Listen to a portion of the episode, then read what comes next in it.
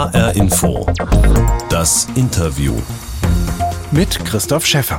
Wie wollen wir wohnen? Und was macht unsere Städte wieder lebenswert? Das Deutsche Architekturmuseum in Frankfurt sucht Antworten auf diese Fragen, jetzt auch mit dem Computerspiel Minecraft. Frankfurt 2099 hieß ein Wettbewerb, bei dem die besten Ideen für die Stadt der Zukunft in Minecraft gebaut werden sollen und der jetzt mit der Preisverleihung zu Ende geht. Mit dabei der YouTuber The Joecraft. Minecraft hat halt die Möglichkeit, dass man Dinge umsetzen kann, die surreal sind. Man kann da eben halt ein ganzes Hochhaus schweben lassen oder auf einen Betonpiller stehen lassen und das Ganze funktioniert. Aber darum sollte es auch gar nicht gehen bei dem Wettbewerb. Es sollte jetzt nicht um 100% realistische Umsetzbarkeit gehen, es sollte um Visionen gehen, um Ideen. The Joe Craft erreicht mit Videos zum Thema Minecraft weit über 300.000 Abonnenten bei YouTube. Eigentlich heißt er Josef Heinrich Bogatzky, ist 25, lebt in Münster und studiert Mathe und Musik auf Lehramt. Was ihn an dem Computerspiel fasziniert und warum wir Probleme der Stadtplanung auch spielerisch lösen können, das habe ich ihn für HR Info das Interview gefragt. Hallo Josef. Hallo, grüß dich. Wir reden über Spiele heute und ich würde gerne zu Beginn rausfinden, was für ein Spielertyp du bist. Ist das okay, wenn ich dir ein Begriffspaar nenne und du entscheidest dich immer für eins von beiden? Sehr gerne. Okay, fangen wir an. Lego oder Playmobil? Lego. Bildschirm oder Baukasten? Hm, mittlerweile Bildschirm, aber eigentlich früher mehr Baukasten. Okay. Ballern oder bauen? Bauen. Realistisch oder Fantasy? Fantasy. Okay. Allein oder mit anderen? Mit anderen. Gut, jetzt haben wir schon so ein bisschen rausgekriegt, was du für Prioritäten hast und für Vorlieben beim Spielen. Vor allem ein Spiel ist es, was dein Leben prägt, nämlich das Computerspiel Minecraft. Wer das zum ersten Mal sieht, der fühlt sich ja tatsächlich an Lego erinnert, denn die Welten in Minecraft sind aus Würfelchen zusammengebaut. Was ist für dich der wesentliche Unterschied zum Bauen mit Lego, wenn du in Minecraft virtuelle Welten baust? Ja, da gibt es tatsächlich viele Sachen. Unter anderem Minecraft einfach die äh, Unlimitierung dessen, was dort ist. Also es gibt zwar eine begrenzte Vielfalt an Blöcken, aber es gibt unendlich von diesen Blöcken. Und dann noch die Tatsache, dass man sich dort als Spieler durch diese Welt durchbewegen kann. Also das, was man sich als Kind damals, früher als ich mit Lego gespielt habe, immer gewünscht hat, dass man sein Schloss, was man gebaut hat, auch wirklich betreten kann, von innen es sehen kann, dass man durch die Etagen wandeln kann. All das ermöglicht ja Minecraft in diesem dreidimensionalen Spielraum. Mhm.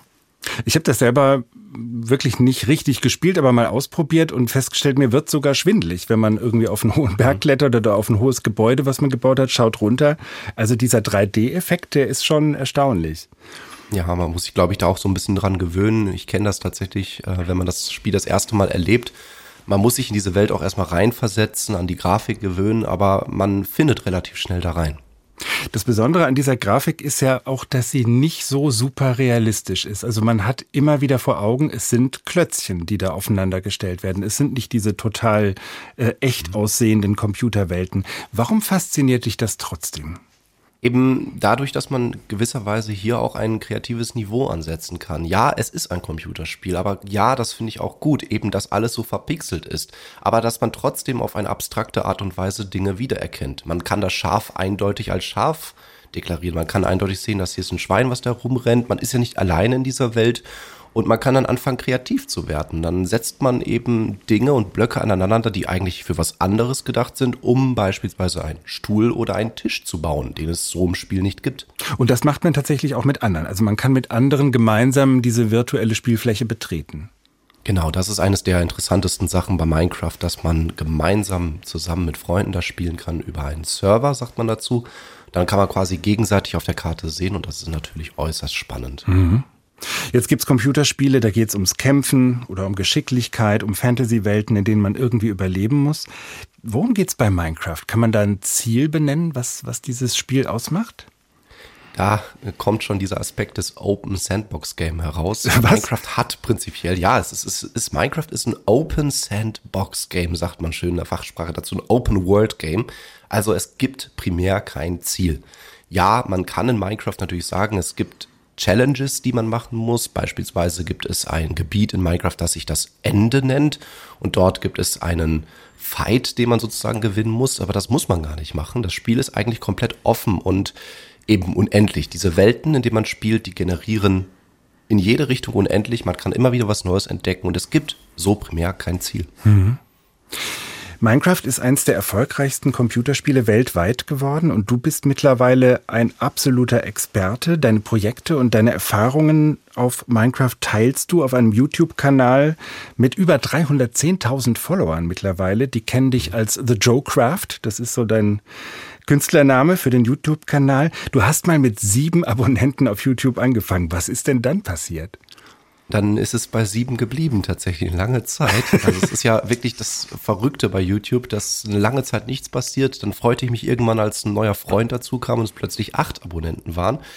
Also man, man kannte seine Abonnenten damals noch. Ja, und äh, mein Ansatz war schon immer mal diese Welt, dieses Minecraft irgendwie einzufangen in Videos, das zu kommentieren und so ein bisschen zu zeigen, wie ich damit umgehe und was ich damit mache. Und eines Tages kamen plötzlich Fremde dazu, guckten sich auch die Videos an und sagten, hey, das ist ja toll, was du da machst. Und dann wurden es immer mehr, immer mehr. Und bevor ich mich versah, waren es dann 2016 plötzlich 100.000 Menschen. Mhm. Und jetzt nochmal dreimal so viel. Wie gehst du damit um? Also ich meine, das sind ja auch Leute, die finden dich toll, die sind Fans von dir, die wollen das so können wie du. Ähm, die versuchen wahrscheinlich auch mal direkt mit dir Kontakt aufzunehmen. Wie gehst du mit dieser riesigen Followerschaft um? Ehrlich gesagt, es verändert einen natürlich ein bisschen, weil natürlich die Menge, wenn sie steigt, auch nochmal ganz andere Relationen offenbart. Ähm, wenn man sich das vor Augen führt, ich mache ein Video und es gucken sich mehrere zehntausend Leute das an, das kann man sich so irgendwie gar nicht mehr realistisch vorstellen. Damals, als die Videos noch 100, 200 Aufrufe hatte, dann konnte man sagen, okay, das ist äh, so und so viel. Da kann man sich vielleicht einen Saal voller Menschen vorstellen. Jetzt mit diesen Mengen ist das noch was ganz anderes. Trotzdem versuche ich irgendwie immer dabei zu sein. Die Leute können Kommentare schreiben. Ich kann zwar bei Vibe nicht mehr auf alle antworten, aber ich kann sie zumindest lesen und ich kann mir immer wieder auch kleine Verbesserungsvorschläge, Inspirationen und Ideen und Anregungen zu Herzen nehmen. Und ähm, so lernt man mit der Community, wie man so sagt, umzugehen. Du selbst bist 25 Jahre alt. Bist du sozusagen auch im Durchschnitt deiner Follower? Sind es auch im Wesentlichen junge Männer Mitte 20 oder eher noch jüngere? Oder was weißt du über die Leute, die dir folgen? Wie, das ist ganz, ganz schwierig. YouTube gibt zwar einem die Möglichkeit, das Ganze zu tracken und zu analysieren, wovon ich persönlich allerdings nicht so ganz viel halte und auch nie weiß, wie akkurat diese Infos sind. Ich habe das persönliche Gefühl, dass ein Großteil äh, meiner Community etwas jünger ist aber ehrlich gesagt ähm, stört das auch nicht, denn wenn man jetzt äh, mal in verschiedenen Projekten, wahrscheinlich kommen wir noch drauf zu sprechen, Frankfurt 2099 schauen, was da so sehr, sehr junge Kinder im Bereich von acht bis zehn Jahren gebaut haben in Minecraft, finde ich, dass man da keinen großen Unterschied machen muss. Mhm. Frankfurt 2099, das ist in der Tat äh, ein Stichwort für einen Wettbewerb, äh, den du gemacht hast, äh, Josef Heinrich Bogatzky alias The Joe Craft, zusammen mit dem Deutschen Architekturmuseum in Frankfurt. In mhm. diesem Jahr 2021. Und zwar ging es darum, äh, Entwürfe für die Stadt der Zukunft in Minecraft zu bauen. Du hast dafür eine Spielfläche auf Minecraft bereitgestellt, auf der du auch schon ein paar real existierende Frankfurter Hochhäuser aufgestellt hast. Mhm äh, was war denn da am schwierigsten nachzubauen in Minecraft? Also am schwierigsten war erstmal diesen Anfang zu machen. Also man steht in Minecraft davor, man hat eine leere Welt, wie geht's da los? Und da hatten wir uns mit dem Deutschen Architekturmuseum zusammengetan, haben uns auch mit der Stadt Frankfurt, dem Vermessungsamt der Stadt Frankfurt zusammengetan und haben erstmal Daten geholt. Open Map Daten, allgemein Geografiedaten, alles mögliche, was da war, musste her.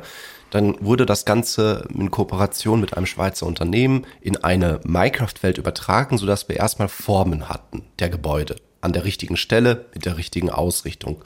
Und dann kam ein Bauteam an. Dieses Bauteam hat sich dann Google Maps Fotos angeguckt und konnte dann anhand dieser Fotos die Gebäude kolorieren, also sie anmalen. Man muss sich vorstellen, die Gebäude waren nämlich alle erst in schwarz-weiß dort, also nur die Formen und das Bauteam hat diese Gebäude dann hochgezogen. Und da war es natürlich dann tricky, wie setzt man es in Minecraft um? Wir erinnern uns vorhin, ich erzählte ja, Minecraft ist limitiert.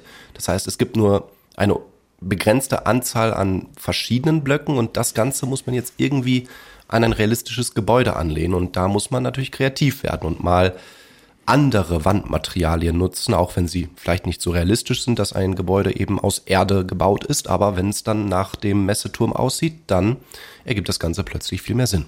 Und das ist dann in der Tat faszinierend, weil man eben wirklich sich dreidimensional durch dieses Frankfurt bewegt. Und wenn man so ein bisschen von dem virtuellen Zentrum weggeht, dann kommt man auf Bauplätze, die frei sind, die man sich krallen kann und wo man seine eigenen Pläne zum Beispiel für ein Hochhaus realisieren kann. Und das haben wie viele Leute äh, gemacht? Ich glaube, 11.000 Grundstücke sind da bebaut worden, ne? In genau gut einem halben Jahr. Und 600 Teilnehmerinnen und Teilnehmer haben ihre Beiträge eingereicht bei einem Wettbewerb. Altersdurchschnitt 14. Und äh, wir hören mal den Gewinner in der Altersgruppe bis zwölf Jahre. Das ist nämlich David Kersten, elf Jahre aus Niedertal in der Wetterau, über sein grünes Hochhaus, das er gebaut hat. Es ist aufgebaut, dass unten eine Halle ist, eine große Halle voll mit Bäumen. Dann geht es durch einen Aufzug hoch und da beginnt dann der eigentliche Teil vom Hochhaus. Und zwar sind das Bäume, die immer weiter hochwachsen und hochwachsen. Und das Hochhaus schlängelt sich sozusagen um die Bäume drumherum. Es ist eher innengrün, also die Außenfassade ist verglast, aber die ist sehr, sehr abwechslungsreich. Also da gibt es viele Unterschiede, viele verschiedene Materialien und Ecken und Winkel und so.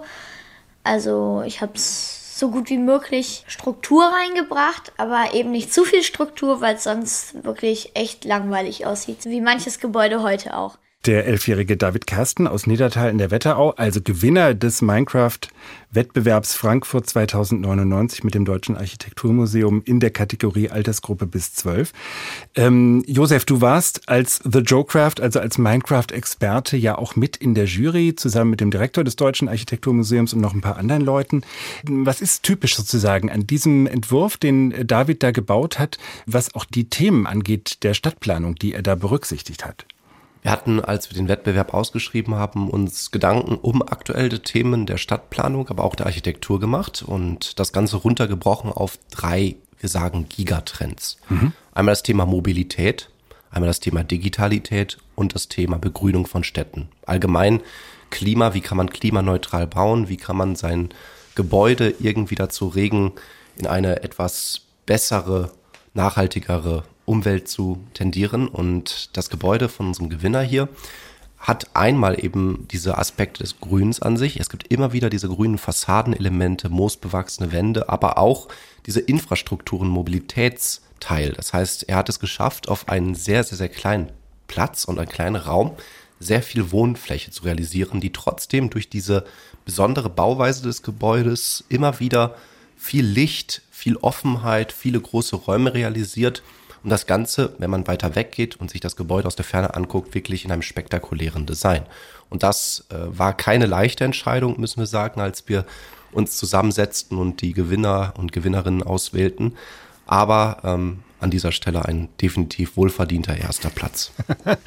ja, und wenn man sich das dann anschaut, das ist in der Tat ziemlich spacig und mhm. da hat er ja, ähm, also neben den ganzen praktischen Überlegungen, U-Bahn-Anschluss und was da alles bedacht ist, ja auch den Anspruch gehabt, was zu bauen, was ästhetisch mehr hermacht als so die durchschnittliche Frankfurter äh, Hochhausfassade. Ähm, sind das denn jetzt aus Sicht von äh, Architekten und Stadtplanern, die ja da auch mit in der Jury gesessen haben, Sachen, die auch real umsetzbar wären oder wo zumindest Ideen drinstecken, wo man sagen kann, das könnten wir eigentlich mal beim mhm. nächsten Frankfurter Hochhausprojekt auch berücksichtigen? Ideen, Inspiration und Vision zu schaffen, ja, auf jeden Fall. Wobei an der Stelle angemerkt sei, dass wenn man doch den ein oder anderen Entwurf, der bei uns in der Jury herumflog, einem Statiker oder Bauchzeichner gezeigt hätte, wäre er wahrscheinlich in Ohnmacht gefallen. Minecraft hat halt die Möglichkeit, dass man Dinge umsetzen kann, die surreal sind. Man kann da eben halt ein ganzes Hochhaus schweben lassen oder auf einen Betonpiller stehen lassen und das Ganze funktioniert. Aber darum sollte es auch gar nicht gehen bei dem Wettbewerb. Es sollte jetzt nicht um 100% realistische Umsetzbarkeit gehen, es sollte um Vision gehen, um Ideen wo kann Architektur hingehen? Was kann Architektur leisten? Und ich hätte am liebsten jedes einzelne Gebäude, von denen was gebaut worden ist, den ersten Preis verliehen, weil wirklich alles großartig ist. Ich stelle mir auch diese Jury vor, die durch den virtuellen Raum spazieren muss und, und zwischen 11.000 Grundstücken, oh, guck mal hier, das ist ja noch geiler und guck mal da. Also wahrscheinlich auch eine harte Arbeit, da eine Auswahl zu treffen. Ja. Ähm, wenn du sagst, das ist für ähm, Statiker oder Architekten dann möglicherweise doch nicht das, was sie so eins zu eins umsetzen können, ähm, diese, diese Unbegrenztheit dessen, was in Minecraft möglich ist, macht es das dann letztlich doch untauglich, um äh, es auch als Instrument für eine, für eine wirkliche Planung zu gebrauchen? Oder umgekehrt, gibt es sozusagen auch bei Minecraft sowas, so, so realistische Prinzipien wie mhm. äh, mit Ressourcen sparsam umgehen oder aufpassen, dass nicht irgendwo Brandgefahr entsteht oder keine Ahnung. Also die ganzen Dinge, die man so beim Bau im realen Leben ja auch berücksichtigen muss. Kann man das in Minecraft irgendwie abbilden? Also zunächst, Minecraft ist ja erstmal ein Spiel und der ganze Ansatz, den wir haben, ist das Gamifizieren, also the Gamification, ein Ansatz, der so auch ein wenig aus den Vereinigten Staaten zu uns rübergeschwappt ist. Da fing man dann irgendwann an, Unternehmen, Computerspiele, auch andere als Minecraft, einzusetzen, um Mitarbeiter zu schulen oder Mitarbeiter zu trainieren. Und man nutzt die Computerspiele, um aus dem Inhalt des Spiels herauszubrechen auf eine reale Situation. Das tun wir hier mit Minecraft. Und ja, natürlich kann man auch mit Minecraft äh, realistisch arbeiten. Ein gutes Beispiel dafür wären beispielsweise andere Projekte im Umfeld Frankfurt, wie beispielsweise Oberursel-Craft. Dabei ging es nämlich darum, den Stadtplanern des Ortes zu helfen, den Bahnhof ein wenig umzugestalten, weil es dort eine verkehrstechnisch schwierige Situation gab. Der Bahnhof wurde daraufhin in Minecraft nachgestellt und diese Welt wurde an Jugendlichen gegeben und mit der Bitte doch einfach mal dort ein wenig herumzuprobieren, wie man das verkehrstechnisch anders auch lösen könnte. Und dabei kamen viele Ideen rum. Also, also die auch in die reale Planung jetzt genau. einfließen in Oberursel. Richtig. Es mhm. gab zum Beispiel auch ein sehr, sehr spannendes Projekt in Kelsterbach, wo äh, Kinder einen Spielplatz in Minecraft entwickelt haben, der dann jetzt so auch in echt gebaut werden soll, beziehungsweise die Architekten, die den Spielplatz jetzt bauen, auch inspiriert haben. Also man muss auch immer eine kleine Transferleistung zwischen Spiel und Realität haben. Aber ganz besonders kann man mit dem Spiel Kids und Jugendliche erreichen. Und ich glaube, allein dafür lohnt es sich schon, das Ganze zu gamifizieren. Josef Heinrich Bogatzki ist mein Gesprächspartner in HR Info das Interview. Er ist äh, auf YouTube bekannt als The Joecraft, Experte für das Computerspiel Minecraft. Da stellt er bei über 300.000 Followern seine Erfahrungen und Entwürfe in Minecraft in den Mittelpunkt. Josef, es gibt hier bei uns immer eine Kiste in HR Info das Interview. Die siehst du jetzt nicht aus deinem Keller in Münster, wo du zu Hause bist sondern hörst sie nur klappern und mhm. da kommen Überraschungen raus für unsere Gesprächspartner. Das ist in deinem Fall jetzt was Hörbares.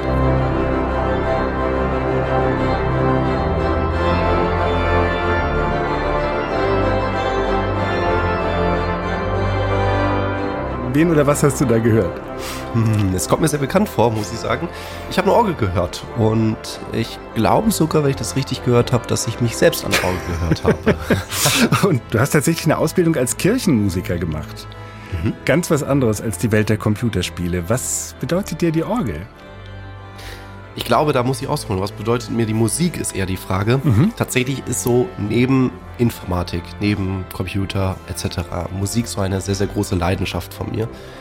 Und ich habe da einfach unheimlich viel Spaß dran, Musik zu hören, aber auch Musik zu machen und mich irgendwann entschlossen, einfach auch, um mich da weiterzuentwickeln und ähm, auch so ein bisschen aus äh, ja, dem Umfeld meiner Familie herum mich zum Kirchenmusik ausbilden zu lassen. C-Kirchenmusikstudium und dann anschließend die Möglichkeit, die Sonntagsgottesdienste bei uns in der örtlichen Gemeinde zu begleiten. Und oh, das machst du auch?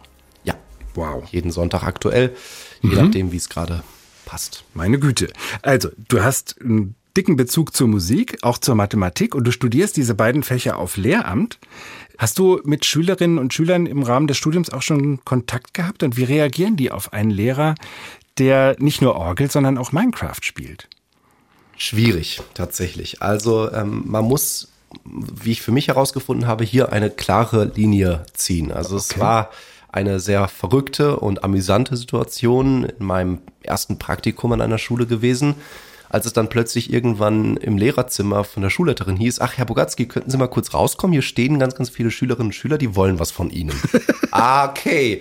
Ähm, da war ich dann doch erstmal irritiert. Ähm, Aber die meisten Schülerinnen und Schüler gehen damit tatsächlich total äh, relaxed um und als wir dann jetzt weitere Schulerfahrung hatten, habe ich dann irgendwann auch für mich ganz klar gesagt, wenn ich hier im Klassenzimmer bin, dann bin ich für euch Herr Bogatzki.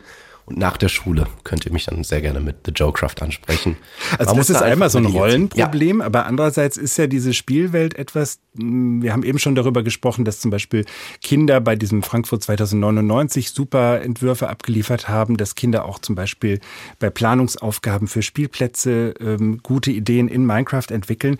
Ist das etwas, was du auch im Unterricht einsetzen kannst oder einsetzen würdest? Minecraft als Tool. Ja, mit Minecraft kann man ja nicht nur äh, jetzt spielerisch arbeiten, hier auch in einem Frankfurt-Projekt, sondern man kann es natürlich auch im Unterricht einsetzen, eben um Motivationen in den Schülerinnen und Schülern zu wecken, sich in ein Thema einzuarbeiten. Im Deutschunterricht beispielsweise könnte man ein kleines Rollenspiel zu irgendeiner Literatur veranstalten. Im Mathematikunterricht könnte man Koordinatensysteme mit Minecraft erklären. Im Kunstunterricht könnte man abstrakte Kunst angehen. Und im Musikunterricht könnte man in Minecraft gibt es Notenblöcke, da kann man quasi kleine Musiklieder umsetzen. Man könnte das äh, Takte erklären, Notenwerte erklären, ja. darstellen. Aber Minecraft sehe ich da jetzt nicht als Unterrichtsersatz, sondern Unterrichtsergänzung. Wenn man einmal oder zwei, dreimal sowas macht, ist es wirklich toll und Hype, wie die Schülerinnen und Schüler sagen werden. Wenn man es aber zu oft macht, lutscht es sich so ein bisschen aus. Deshalb ja, ich werde gerne mit Minecraft arbeiten und ich habe da auf jeden Fall den Ansatz, aber ich würde auch mit anderen Computerspielen arbeiten und es trotzdem so balancen, dass es nicht unstimmig wirkt mit dem Unterrichtskonzept. Ist ja auch äh, vielleicht nicht ganz unproblematisch, weil so ein Computerspiel ja auch eine Einstiegsdroge sein kann, sozusagen, für so eine gewisse Spielsucht, die sich entwickelt. Wie siehst du da deine Rolle? Also kannst du als Pädagoge guten Gewissens äh, Jugendlichen Minecraft auch empfehlen als etwas, woran sie sich äh, weiterentwickeln und bilden können? Oder muss man sozusagen die Warnung auch immer gleich aussprechen und sagen, verbring bitte nicht den ganzen Tag vor dem Computer? Das ist eine sehr interessante Frage, über die ich mir schon viele Gedanken gemacht habe. Vor allem eben auch den ganzen Tag vom Computer zu verbringen, hat ja auch irgendwann mal gesundheitliche Probleme. Ich merke es selbst immer, wenn ich in meinem Studio einen Livestream sitze, dann sieben Stunden live bin, merke ich danach, ich brauche jetzt erstmal monitorfrei Pause. Ich will mhm. jetzt erstmal gar nicht am Computer arbeiten, das merke ich richtig. Vom Körper ja auch. Deshalb, ich habe auch immer wieder Zeiten, wo ich aufstehe, mich bewege um nicht im wahrsten Sinne des Wortes einzurosten. Ich finde Aufklärung an dieser Stelle wichtig, aber ich bin Computerspielen erstmal gegenüber nicht abgeneigt. Ich glaube, jedes Medium an sich birgt in gewisser Weise eine Suchtgefahr. Das geht vom Buch bis hin zum Hörbuch, bis hin zum Fernsehen, bis hin zum Computerspiel, aber auch quasi, wenn man so im echten Leben spielt. Überall gibt's wenn es Spaß macht, dieses, diese Verlockung einer Suchtgefahr. Man muss damit umgehen, man muss richtig damit umgehen. Und ich glaube, Aufklärung bei den Schülerinnen und Schülern sollte man ja umsetzen, aber ich denke, dass viele es auch von alleine richtig reglementieren. Ist das auch Thema in deinen YouTube-Videos? Machst du das mit zum Thema, dass es irgendwann vielleicht mal zu viel wird? Jein. Also es gab tatsächlich in meinen Livestreams schon häufiger mal die Diskussion, da sage ich auch meinen Zuschauern, jetzt ist Pause, Leute, jetzt verlasse ich auch meinen Computer, deshalb ihr könnt gerne auch mal aufstehen, euch bewegen, wir sehen uns dann in 20 Minuten wieder, machen etwas längere Pause für mich ist es halt so, dass ich merke, dass ich nach ähm, vier, fünf Stunden Spielen, dass ich dann schon eine kurze Pause brauche, damit ich einmal runterkomme. Wie du vorhin auch sagtest zu Beginn des äh, Gesprächs, man, man wird relativ schnell schwindelig, wenn man dieses Spiel die ganze Zeit spielt. Man ist ja in einer anderen Welt, man bewegt sich durch diese Welt und man muss da versuchen, dann auch aus dieser Welt rauszubrechen. Aber auch hier glaube ich, dass es ein klassisches Rollenthema ist. Spannend, weil äh, dieses aus der Welt dann nicht mehr rauskommen, ähm, erlebst du das, dass du zum Beispiel in Minecraft träumst? Oh ja, ich träume, aber ich denke tatsächlich gerne darüber nach, was ich mache in Minecraft. Ich merke es auch im Alltag, wenn ich vor alltäglichen Problemen oder Situationen stehe, mir kommen schnell Ideen, wie man diese Situation meistern kann. Und ich glaube, dass auch Minecraft dafür verantwortlich ist, dass das der Fall ist. Und trotzdem hast du ja in Minecraft immer einen Instrumentenkasten, einen Baukasten, der, wie du gesagt hast, fast unbegrenzt ist. Das würde ich dich gern zum Schluss fragen. Hast du dir schon mal überlegt, welche Superkräfte, welche Werkzeuge, welche Ressourcen aus Minecraft du im echten Leben gerne hättest? Uh, das ist eine gute Frage.